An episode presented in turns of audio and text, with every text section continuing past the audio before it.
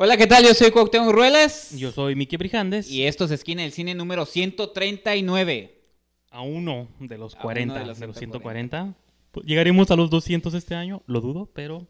Yo no lo dudo, yo soy es- optimista. es Tendríamos que hacer como dos por semana, ¿no? Ajá, sí, sí, sí. Pero bueno, en el episodio de hoy vamos a hablar de dos películas. Bueno, una película, una serie, que es como si fueran cinco películas. Este. Vamos a abrir con Annabelle Creación, o Annabelle 2, la secuela de Annabelle, esta vez ¿Qué opción dirigida... del origen, ¿no? El origen, Ajá. dirigida por David Sandberg. Y no recuerdo el director, pero la serie The Defenders, que es esta gran con- conclusión de la saga. Gran no, pero sí es una conclusión de la saga el épica que ha ido forjando este Marvel en gran Netflix. pero- Así que comenzamos. Antes de comenzar,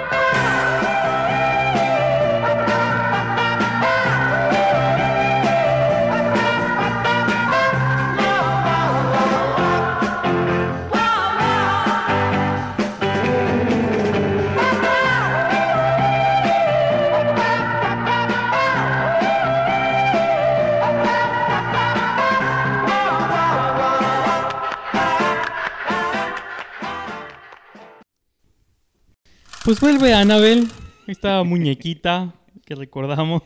este muñequito horrenda. Nah, Es, es importante hablar, bueno, no nomás de Annabelle, creo No, que no. de la historia que hay detrás, de cómo se forjó. Ahorita que estamos en una era donde todos los estudios este, están Sí. peleando por sus universos este, sí, está el universo cinemáticos. de Marvel, DC, Sí. el de los monstruos con King Kong Ah, y sí. Godzilla. No, y luego el de Dark Universe. Dark de Universe, la horrible momia. con la porquería esa de la momia. Y como que sin querer queriendo se está colando por ahí otro universo que no se ha anunciado como tal, pero sabemos que por ahí el genio James Wan ya lo está, pues lo ha ido armando, ¿no? Entonces creo que es importante hablar como de eso antes de entrar ya con la película, ¿no? Sí, yo creo que hay que mencionar que James Wan, digo, para, hay que decirlo, o sea, desde El Conjuro, es de la película que estamos hablando, de donde surgió precisamente este el universo de terror donde están los Warren y de ahí ya se, se- el spin-off es de Annabelle y ya se tiene ya se está filmando en Rumania la, la monja.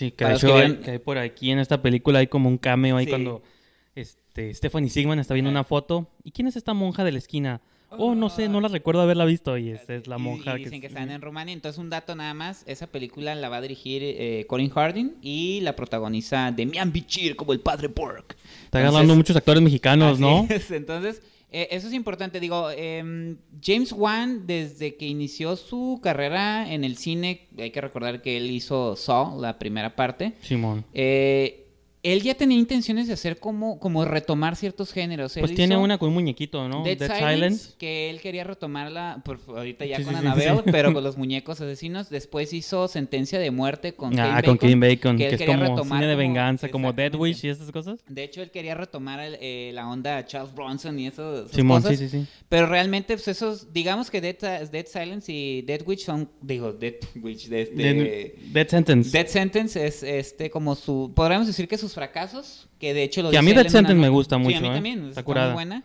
Pero dice James Wan que él aprendió de esos, de esos errores y ahora con los éxitos que son El Conjuro, que le han funcionado muy bien y que se han convertido en, eh, han estado en primer lugar de taquilla, pues ya extendió el universo y se está haciendo directores, como ya mencionaste, David Sandberg, que fue el que hizo eh, Cuando las luces se apagan, que inició como un cortometraje de YouTube. Sí, curado James porque Wan se- lo vio y lo le jalaron. produjo a hacer Lights Out. Y ahora este año entrega Annabelle. Creación, ¿no? Así es, entonces- o El Origen. Ya saben, digo, Annabelle apareció por primera vez en El Conjuro. Es una muñeca que eh, ha sido poseída y que eh, los spin-offs se han ido cada vez más atrás, ¿no? Porque el primero era, creo que en los 60, si no me equivoco, 60, 70 y Ujú. ahora en esta, de la que vamos a hablar, en Annabelle Creation o Annabelle El Origen, eh, se van todavía más atrás. Estamos hablando Porque como yo- 40, 50, ¿no? Este, yo quería ver la primera parte, pero creo que me enfoqué el fin de semana a ver Defenders, que ya no tuve chance de visitarla. Pero horas, ¿no? De- tú que sí viste la, Sí. tú sí viste la primera Sí, sí, sí. parte, eh, ¿qué conexión tiene ya con esta? Bueno, es que O la sí conexión es lo- spoiler, sí, ¿no? Es spoiler. Ah, ok, entonces, no entonces la vamos a decir. diremos sí, hay, hay un spoiler en la película, pero lo que vamos a decir de qué va esta película, esta nueva Annabelle, es, pues, de entrada la Pues es anterior... vilmente el origen, es... Sí, es que la anterior decían que era como el spin-off ah, en el pasado, pero no dicen el origen. Ahora sí dicen, bueno, entre comillas. Pero ahora sí vemos a la familia. ¿Cómo se llama la familia? La familia No recuerdo el Mills o algo pero así, sí. ¿no?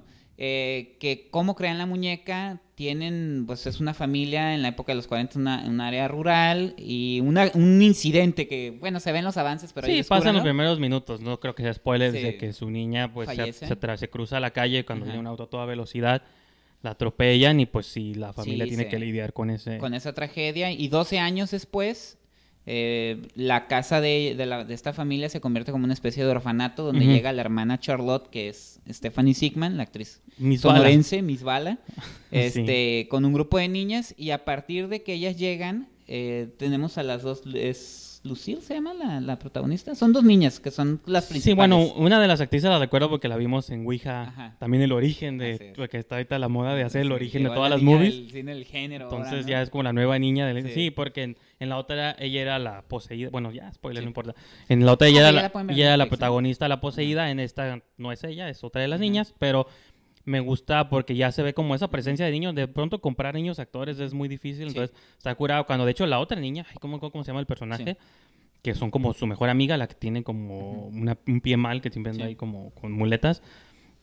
Entiendo que está como muy curada las interacciones, o sea, que te dan como ciertos niveles que para niñas actrices pues está, está suave. Sí, y a partir de ahí empiezan a suceder una, eventos eh, sobrenaturales que ya no, ustedes irán descubriendo Sí. y que finalmente nos van a decir el origen. Bueno, para los que ya saben, hay- ciertas reglas y entre comillas, porque aunque hay ciertas reglas que está eh, proponiendo James Wan en este universo de, de horror, en Annabelle creo que se rompen algunas, pero ustedes ya más o menos saben de qué tratan las posesiones en estas historias, entonces de ahí va la historia. Sí. Entonces, ¿qué, qué, qué opina usted, señor Brijandes? No, yo, yo por eso te preguntaba como que era importante hablar de qué es lo que se está planteando en este universo de James Wan. Porque independientemente de que literalmente estén conectadas o nomás sean como guiños o son conexiones, pero no, pues como que se van a hacer luego Avengers y luego vas Sí, a sí, ver a la monja y Sí. Annabelle todos peleando juntos. Que los Warren sí son como una especie de sí, como, superhéroes. sí, como ¿eh? superhéroes. O sea, sí que- veo. ah, dep- independien- independientemente de si lo van a querer manejar así o no, sí es importante porque las reglas del universo tienen que estar claras. Yo te preguntaba, como antes de la película, de, pues, Anabel cómo mata, porque yo no, había, yo no he visto la primera. Sí te dije. Es como agarra un cuchillo como No, Chucky, no, persigue gente, Es que nomás se mueve, crea cosas. Y tú me decías, no, es que en el universo de los Warren es- conductos. se ha planteado siempre como lo de conducto, las posesiones demónicas, Sí. de que los demonios sí existen. No, y, que son realmente los demonios. Y siempre actúan como, obran mal, pues como, una- porque son como esas travesuras malignas, ¿no? Sí, sí, sí, sí. Entonces, viéndolo ya con ese contexto, viendo la película, de pronto digo, esto podrá ser spoiler o no, pero sí Annabelle está poseída por un ente que empieza a actuar contra todas las personas que viven en la casa, ¿no? Y esas son las partes que a mí ya, ya entendiendo, ya entendiendo esta parte es cuando te empieza a gustar, porque, sí Sí, te- de hecho sí. porque a mí me gusta mucho Insidious, yo sé que a muchas personas no les gusta porque cuando se van a este mundo como de cuando ya están como es el mundo, el Nether, no sé cómo le llaman, Ajá. que es como el otro Mundo mundo, paralelo, mundo ya, donde ya están los, los demonios, y todo. Incluso hasta en el Poltergeist chafa que hicieron remake, cuando se van a este otro mundo es como esta idea de que. Luego cosas Bueno, de allá eso se plantea desde la Sí, sí, pero- original, ¿no? pero que el- la esta idea de que cosas de allá también pueden venir a nuestro mundo. De hecho, Insidious es una especie de homenaje a Poltergeist. Sí, y mejor hecha. Bueno, Ajá, claro, bueno sí. mejor hecha que el remake, Sí, no sí, que el original. original es un clásico ahí dirigido por Steven Spielberg, ¿no? que ya se descubrió. Este, pero bueno, el punto es de que a mí sí me gustó sobre todo, y hablando, sí tengo que hablar también del director, de Sandberg, donde a pesar de que yo no fui tan fan de Lights Out, creo que Annabelle esta me gusta un poco más que De hecho, Lights Out. ver la reseña en Esquina del Ah, Cine, sí, ahí creo fue las primeras Sí, reseñas que hicimos en nuestra Sí. nueva casa Telenú. Bueno, ya no es nueva, pues ya tenemos como un año y medio. pero fue de las primeras. Pero fue las primeras reseñas que hicimos aquí en Telenú, así que pues ahí visiten nuestro historial eh, del pasado año. Lo que creo que le admiro mucho a Samberg y creo que se ve por todo su trabajo que ha hecho de cortometrajes es el tipo de piezas o de montaje o situaciones que te crea. Se nota de volada que le gusta jugar mucho con las luces. Sí, sí, sí. Se hace un auto-homenaje en la se película, prenden y se hecho. apagan las luces. Eh, creo que, y los momentos, los personajes que crea ahí como por ahí, espantapájaros, extraño. Pero esa es como la línea que quiere Sí. seguir de este universo, ¿no? Como Pero va otro monstruo. como que muchos de los sustos, creo que sí te... Estoy como un poco dividido con la película. Creo que tiene muchos elementos que sí me gustaron y sobre todo la cuestión de los sustos. Y digo, siempre es interesante como en la sala ver cuando la gente Sí. grita y brinca y luego te da esa risa nerviosa de que, ay, me asusté, pero ese tipo de cosas, ¿no? Pero está curada porque las malas muy de terror ni siquiera te generan eso. Entonces sí es importante como esos saltos. Creo que en general la película no siento como que amarra, o siento que no aportó como nada al género. Creo No. que el conjuro o los Ah, dos no, sí. conjuros han aportado otras Sí, claro. cosas. Sí, Annabelle la primera es malísima. Esta yo la pongo más en la vena de de la de Ouija, esta que hizo. Mike Flanagan el año ¿Y pasado. Out?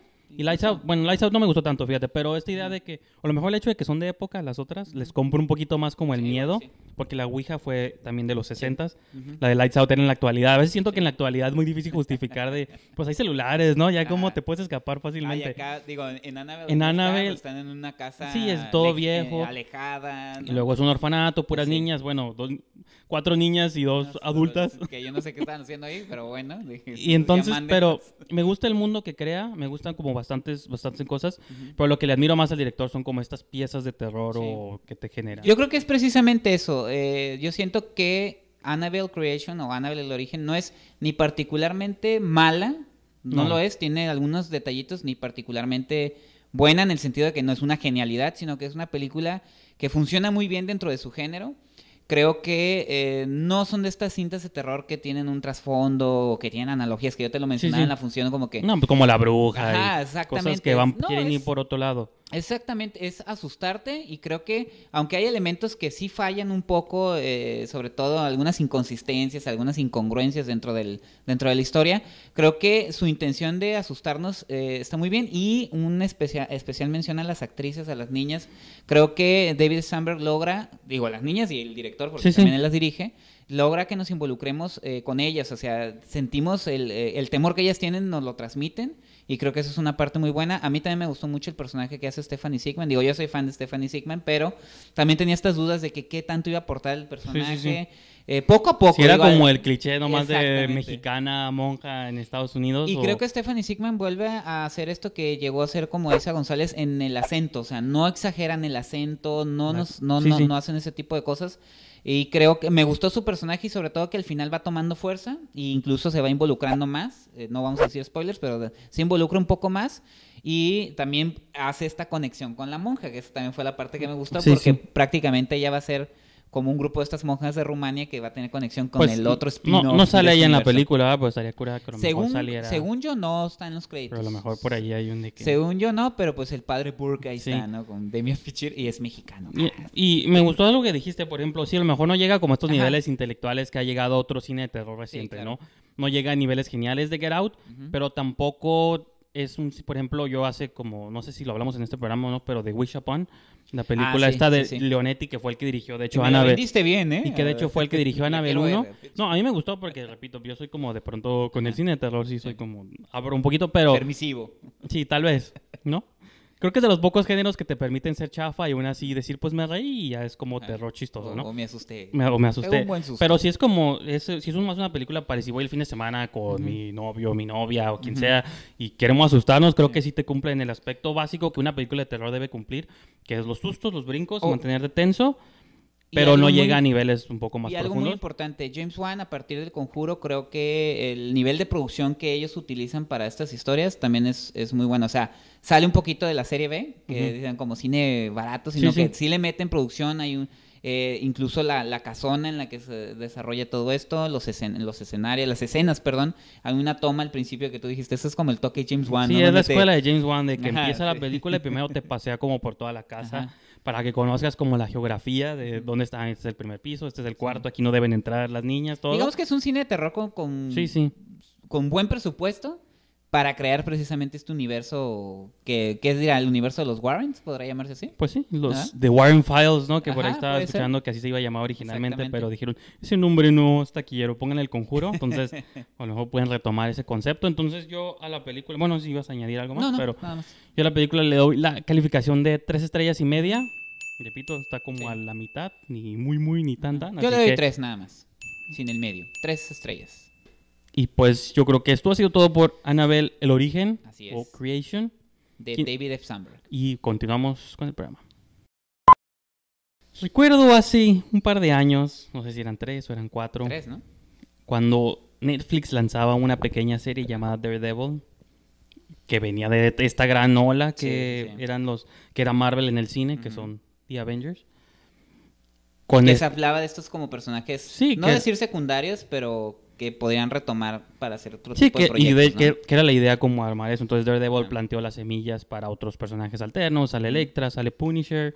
Ujú. Y luego ya salió Jessica Jones, Luke Ujú. Cage, Iron Fist. Y finalmente este año presentan al mundo esta colección de cuatro personajes. Defenders. Que son como Avengers menores, son Ajá. los defensores de Hell's Kitchen, que así Ajá. les llaman. Que Hell's Kitchen es como una serie de cuadras o manzanas ahí Ajá. en este, Nueva York.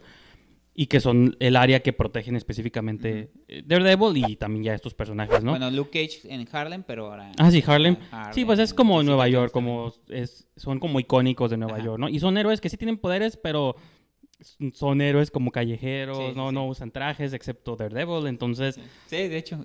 se man- siempre ha manejado, manejado como esta estética, incluso Jessica Jones Es se burla de él como de que- este que no que se cree, entonces sí maneja como mucho esa estética Ajá. como más callejera, ¿no? Y, y aquí finalmente en Defenders eh, se estrenó el pasado fin de semana, fueron ocho episodios. Ocho episodios. Y pues, Afortunadamente. era como esta conclusión y sabemos que vienen otras temporadas, no sé si de, de Jessica Jones, Ajá. de Punisher, ya están haciendo una con el The o sea, Punisher ya Punisher está hecha. solo con Ajá. que digo, de- con- siempre que hablamos de series, den por hecho que va a haber spoilers de toda la serie Sí. porque no sabemos hasta qué punto ustedes saben y que no. Pero eso es una conexión Yo también. sí con un esperaba que no, de yo sí esperaba que a cierto punto aquí saliera The Punisher, pero Sí. me decepcionó que no saliera. Pues como que lo conectaran con lo que iba a ser. me decepcionaron más cosas que no salieron un personaje. de Pero pues sí me interesa escucharlo, no hemos hablado, Claro. creo que tuviste los ocho por tu parte, yo por el mío, pero terminé yo sí terminé episodio. bastante optimista con esta serie y creo que a pesar de que Luke Cage no me terminó de gustar, Uh, a mí fue el que Iron. Fist nomás vi el último episodio porque quería ver qué pasaba y no pasó ah, nada. De la serie. pensé que Sí, sí, no, yo de las Ah, series. ok, ok, ok. Sí, a mí Jessica. Jones, yo creo que mis favoritas han sido las dos temporadas de Daredevil, la 1 y la 2. Ujú. Creo que un poquito más la 2, porque ya introdujo Electra y Punisher y otros personajes. Entonces, yo sí estaba como, a pesar de que no había visto Iron Fist y Luke Cage, medianamente me gustó. De hecho, Yo- en Esquina del Cine pueden checar también. Ah, hay una de Luke Cage, De Luke Cage nada nomás sí, Así. todavía no, no, no hicimos de las otras, No, pero por eso, por eso les adelanto ahorita mis opiniones. Pero, pues sí, en general, no sé a ti, que, como qué te pareció este universo y qué te pareció ahora. Bueno, yo, mira, su voy a ser reunión. sincero, digo, a mí me gustó mucho Daredevil la primera temporada. Creo que tiene uno de los mejores villanos de todo el universo Marvel que incluye televisión. Y que ya no lo han vuelto a usar, me sorprende que lo tengan ahí guardado. Es Wilson Fix. Lo tienen ahí en Wilson prisión, Fix, ah, Wilson Fis- Fisk, lo perdón. tienen en prisión ahí, No oxi- sé nada. A Vincent Sí. D'Onofrio. De hecho, sale en la segunda temporada, pero sale como. sí, sí, un- pero me refiero a que, pues, digo, ahí lo tienen guardado. Yo creo que lo van a sacar eventualmente, pero sí. De hecho, me gustó chistoso. mucho esa. Me gustó Jessica Jones, sí, me gustó también. Eh, Daredevil, la segunda parte, yo creo que ahí es donde se empiezan a caer las cosas. Daredevil en la segunda temporada, hay No. partes muy buenas y partes Punisher. también muy mal. Punisher está muy. O sea, John Bernthal. Está, está- es que él está bien. Cuando sale Punisher de la, de la serie, cae. Wilson Fisk sale en algunos episodios, lo sale. Eh, ya a partir de Luke Cage, ahí dije, "Da, ahí no está suave, la mitad de la serie se cae. Y Iron Fist es una porquería, perdón. es horrible esa serie. Y el protagonista, no tengo nada en contra de ese actor, pero ¿por qué lo escogen? No tiene carisma, no tiene nada. ¿Cómo, cómo, Como- creen, que va a, cómo creen que va a sostener Es 15 como un canvas en blanco, ¿no? Sí, ahí al que le horrible, puede horrible. rebotar ¿Cómo se cualquier llama? persona. Este Finn, ¿no? Se apellida Finn, Sí. el actor. Pero este ahí yo siento que empezó a caer todo esto, todo esto, como que se les acabaron las ideas. Entonces esperaba que en The Defenders hicieran algo con todos los personajes, pues algo, algo interesante.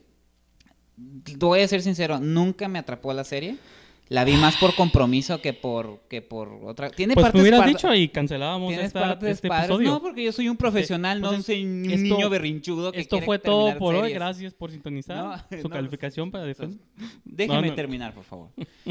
Eh, tiene partes buenas, también la quería ver porque sale Sigourney Weaver, que es una de mis actrices favoritas. Y Jessica Jones también. es. Jessica Jones está padre el personaje. Kristen Ritter. Sí, está muy, de hecho está muy padre el personaje de Jessica Jones. Y este, aquí la cosa que yo veo es que siento que ya no, de plano ya no tenían cosas que decir y también siento una desconexión no, pues sí con las que- otras series. Sí saben ustedes o ustedes ahí me dicen, la- el universo Marvel de tele ya se desconectó totalmente del del cine y hay que recordar que cuando salió Daredevil y todavía Sí, Luke mencionaba Cage, del incidente todavía. Ajá, Y todavía Luke Cage sí estaba conectado con el universo cinematográfico, porque hay que recordar, digo, spoiler, una de las balas con las que sí podían aniquilar a Luke Cage estaban hechas de los De- restos. Sí, tipo de, de- lo que estaba recolectando el de Spider-Man. Ajá, el, buitre. el- Entonces, creo que al quitar todo eso, digo, si ya sabían que había sucedido cosas extraordinarias en este mundo y ahora ya no existe porque creo que ya lo desconectaron, que se sorprendan por cada cosa que están diciendo de que, digo, si están viendo un hombre con un puño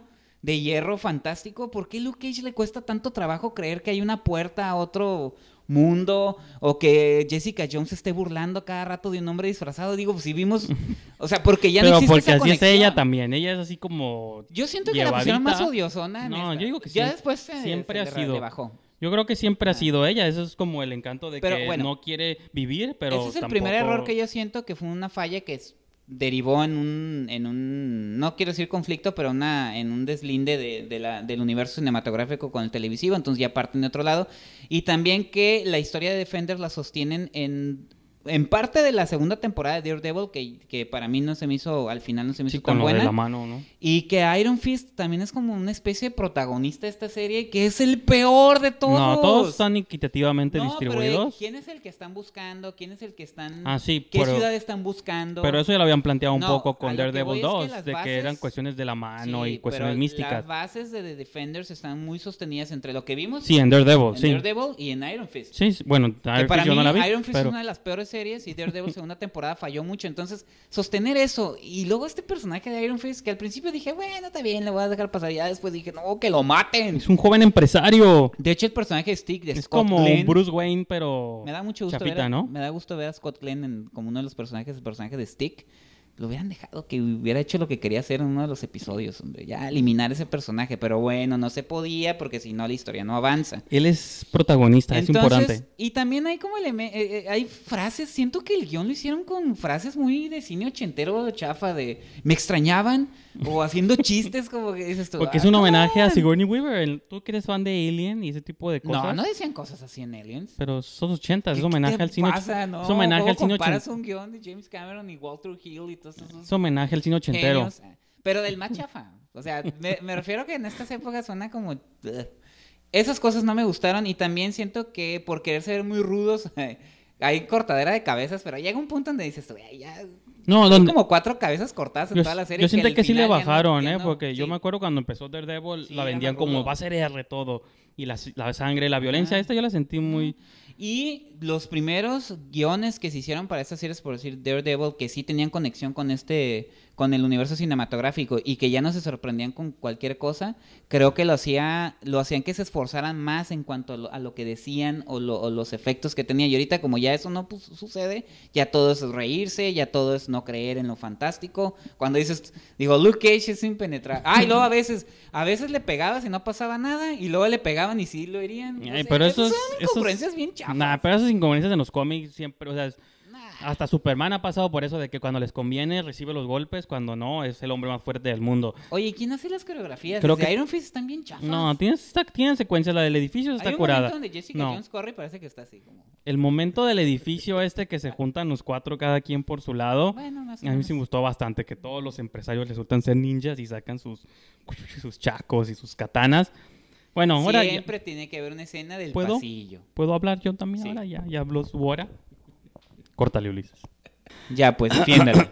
Te No, es que estoy ofendido. Mira, desde que estamos hablando de una propiedad que está basada en, libros gráficos, en novelas, porque luego la gente quiere que les llamen, este, no son cómics, ¿no? Son ya Son cómics, nadie dice eso. libros ilustrados, no, no sé, pero luego puede ser despectivo. Que la- Eh, tienes que aceptar como ciertas incongruencias, pero aparte hay un elemento muy específico que no tocaste para nada y para mí es como una de las de la pila de razones por las cuales me gustó. A diferencia de ti, a mí sí me gustaron bastante las dos, de- dos Daredevils. Me gusta Ujú. porque siento que es la franquicia, bueno, la franquicia, perdón, la serie que lo llevó como al terreno La primera bueno. Iron Fist supongo que también lo llevó al elemento más místico, pero no la vi. Entonces yo no me estoy hablando específicamente de Daredevil, que la segunda lo llevó a un elemento más mágico y místico, y hay como estos entes que cruzan portales y dimensiones. Y al final de Daredevil, de la 2, yo sabía que iba a volver, pero sí me he agüitado con la conclusión chafa que le habían dado a Electra, Ah, porque Electra había sido uno de mis personajes favoritos de, esas, de esa temporada y la relación que ella tenía con Matt. Murdock, que es como esta relación Batman-Catwoman, de que tú eres mala, yo soy bueno, pero nos queremos, tenemos nuestra aventura. Sí, sí. Y Daredevil siempre cree que puede convencerla de ser buena y ella siempre cree que él está un poquito de convencerlo de hacerse malo, ¿no? De unirse al lado contrario. Entonces, como esta dinámica como romance violenta, que digo, esa dinámica que tienen Batman Catwoman, aquí también estaba en la segunda temporada Y me gusta que es gran parte del eje central de esta temporada de Defenders. Y como está conectada mucho a lo de Daredevil, pues a mí sí me gustó. Naturalmente se me gustó que desde el primer episodio lo primero que ves es Electra. Te cuentan cómo regresa, por qué la necesitan, es como esta arma. Y cómo Matt Murdock se está preocupando por convencerla de nuevo que, pues, que ella puede ser este que ella puede ser buena sea aquí en Daredevil. el... Pues lo bueno que está tapado y... Sí creo que de los cuatro es el que tiene... Bueno, no es cierto, porque Iron Fist sí tampoco... Acepto eso de que son entes sin carisma. No, Digo, pero creo que Luke Cage y Mike Coulter y Kristen Ritter. No, creo que ellos dos son Ajá. como los mejorcitos. Sí, Incluso hay personajes secundarios que están mucho mejor. Como. Misty, la Ajá. policía. Rosario Dawson, que siempre salen. Ah. Rosario Dawson, que también está curada. Sí, está muy suave. Eh, donde yo sí sentí en la segunda mitad de la temporada que como que tenían tantos personajes y no sabían qué hacer con ellos que literalmente los pusieron en un cuarto de policía todos, o sea, se reúnen. Oh, no, no, un restaurante chino también. Que ahí fue No. la primera dinámica que tienen. No, pero Ah, cuando ahí. la reportera esta que es amiga de Jessica Jones, luego los dos Ujú. abogados son amigos de Daredevil, Ujú, Luke Cage pues tenía ya esa policía y a Rosario Dawson ujú. y Iron Fist, no sé, a su compañera, no me acuerdo cómo se llama. Ah, la Me maestra de me artes marciales. Me refiero como que sí, no sabían qué hacer con tanto personaje y pues mételos todos a la estación de policía ahí Sí. para que Y tengan sí cosas lo que hacer. mucho, ¿no? Pero- Y Sigourney Weaver también se me hizo como que... Nada más porque ella es una gran actriz, pero siento que el personaje tampoco queda tan definido. No, y al final le dieron el tratamiento Ay, de sí. Cotton Mouth, ¿no? Esa, esta cura de... Eh, sí, no pues gustó. spoiler, ¿no? Ya es spoiler. En los últimos dos episodios, Sí. Electra, Sí. antes cuando estaba dando un discurso así Es tipo como Samuel cuando Lu- con Luke Cage mataron a Sí. los labios de algodón Sí, sí, por eso y es que ahí como- se cayó la serie. Como en español. en un discurso acá tipo Samuel L. Jackson en Deep Blue Sea, ¿no? Esta Ah, idea de que está dando un discurso así bien malo y de pronto la atraviesa una espada y es Electra, ¿no? Y ahora ella, no toma, respetaron a Sigourney Weaver. Y y ahora ella odié. toma control de la mano. Ujú. Me gusta porque, bueno, quiero creer que a lo mejor sí los mataron a todos al final, entonces se le dio conclusión a esa historia de la mano y va a abrir posibilidades a otras. No, la, ¿A otros la, plots? la, ancia- la Gao, anciana. Madame ella Gao. Sí, se fue como entre las sombras y es quedó pues, claro. bueno, Fue la única porque que no murió. ni odio tanto a ese personaje, pero quedó ¿Pero vivo. lo odias O sea, no lo odio en el sentido de telenovela, de ¡ay, cómo la odio! como mala. Pero tiene No, no, sí, poderes. por eso. O sea, está curada.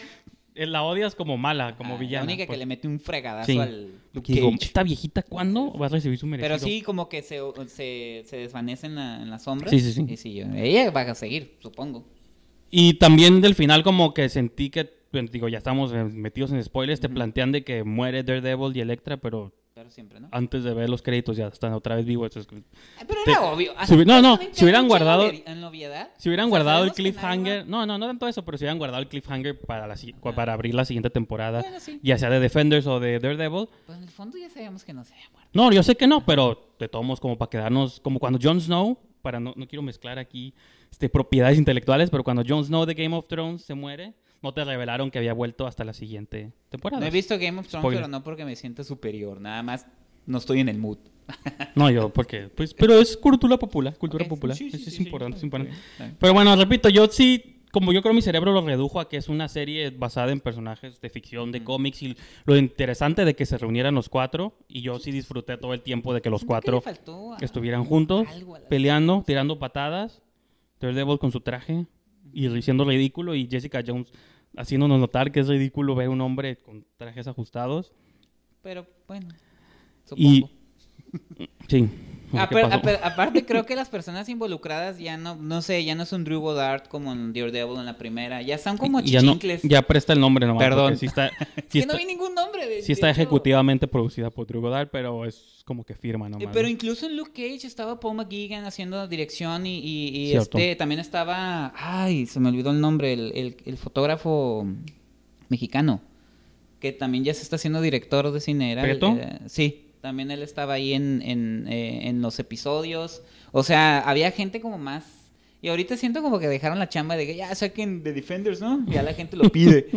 Así, así la sentí, perdón. Digo, sí, vuelve, sí vería la segunda temporada, pero eh, no sé. Aquí hicieron dos cosas. Bueno, a mí la dinámica de verlos a los cuatro me hizo- me hizo curada y aparte el hecho de que la serie nomás tenga ocho episodios es como, bueno, Ah, yo, no, sé, sí, yo, sé fue que- yo sé que fue mejor recibida por el mundo, pero Sí. como Stranger Things, de que tiene ocho nomás ocho episodios. episodios y es como, esa historia es a lo que va, Ujú. no se siente que nada le sobra y nada le hace falta.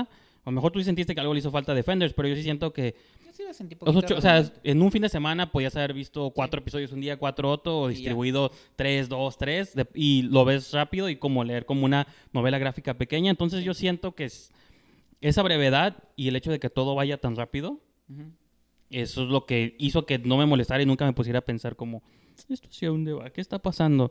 Y aparte, repito, también el personaje de Electra y junto a la dinámica que tiene con Daredevil sí me gustó. Entonces, como que es gran el eje central de todo esto. Así que yo sí decía, "Pu- tú puedes salvarla, Matt Murdock. Hazla. Es que hay- no, ni siquiera hay sensación hay de un corazón ahí dentro. Ay, nunca entendí qué era lo que querían de la puerta esa. Cuando va Electra y se queda dormida en la cama de. Matt Murdock, dije, "Ay, Ah, sí. No, pero que no, no, ah, nunca entendí no bien tiene la motivación corazón, de no los tiene villanos. corazón. No, eso no, de los no, no- villanos. no entiende el romance entre... No, de eso no. sí, de era los un, villanos. pues era un portal ¿Pero como de Doctor Strange, ¿no? A No, otra, pero ya lo a vieron otra y no había nada así Porque iba a venir un dragón de allá, ¿no? Algo ¿Están así. muertos? Por eso, los de aquí. Spoiler. Pero querían traer un dragón de allá, Ah, como del otro mundo, ¿no? Está bien chafa. Al final ya nada, la neta.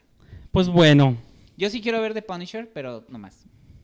sí, sí me decepcionó que no saliera Punisher, ni... ¿Cómo se llama? Qué bueno, porque es una Ni serie el, ridícula. el- Ay, se me fue el nombre del... ¿Cuál? Lo acabas de mencionar ahorita, el de los puños. ¿La Iron Fist? No, el que está en la cárcel, Vincent D'Onofrio, Oh, el el personaje. Wilson Fisk. Sí, pero el nombre Kingpin, Kingpin. Kingpin, sí. Eso, Kingpin. Ok. Pues, señor Brijandes, ¿qué calificación? Ya, ya me imagino que le va a dar, pero a ver, aviéntese. Pues, ¿cómo evalúas una serie? Yo le doy dos y medio. Así. ¿Cómo evalúas una No, yo le doy unas cuatro. ¿sí? Sí, Cuatro estrellas. Se vería mal si le dijera menos, después de todo lo que No, dijo. pero no, sab- no sabría qué serie le daría cinco estrellas. Me Ajá. resulta difícil porque siempre hay episodios que me gustan Things, más que otros. Probablemente. Estamos esperando segunda Orange, temporada. Orange is the New Black, yo también le doy cinco. Sí. Pero bueno, dos y media y usted cuatro. Cuatro. Así es, pues con eso nos despedimos, señor Brijandes. Pues los invitamos a que ingresen a nuestras redes sociales. esquinadelcine.com en Facebook. A mí me pueden seguir en Twitter, en arroba esquina del cine. ¿Y usted, señor Brijandes? Me pueden seguir en Twitter, arroba Brijandes, también Instagram y en otras plataformas. Y en telenu.tv para que ingresen. Ah, bueno, esquinaelcine.com, la revista. Y telenu.tv, donde pueden ver este y todos los episodios de Esquina del Cine. Y mucho más contenido. Pues tenemos Brijandes. bastante este contenido dedicado al cine, como el peliculeo. Y el top 5 esta semana tendrá un invitado muy especial. Ah, muy bien. Y aparte tenemos para los, Quiero que son- ver, ¿eh? para los fans de los deportes, como yo, ahorita pueden checar marcador, bueno, del base específicamente, Sí, pero mercado local. este pueden checar marcador local, la voz del boxeo, si les gusta el box, y pues muchas cosas más. Así que yo creo que esto ha sido todo por hoy. Así es, nos despedimos. Hasta la próxima. Bye.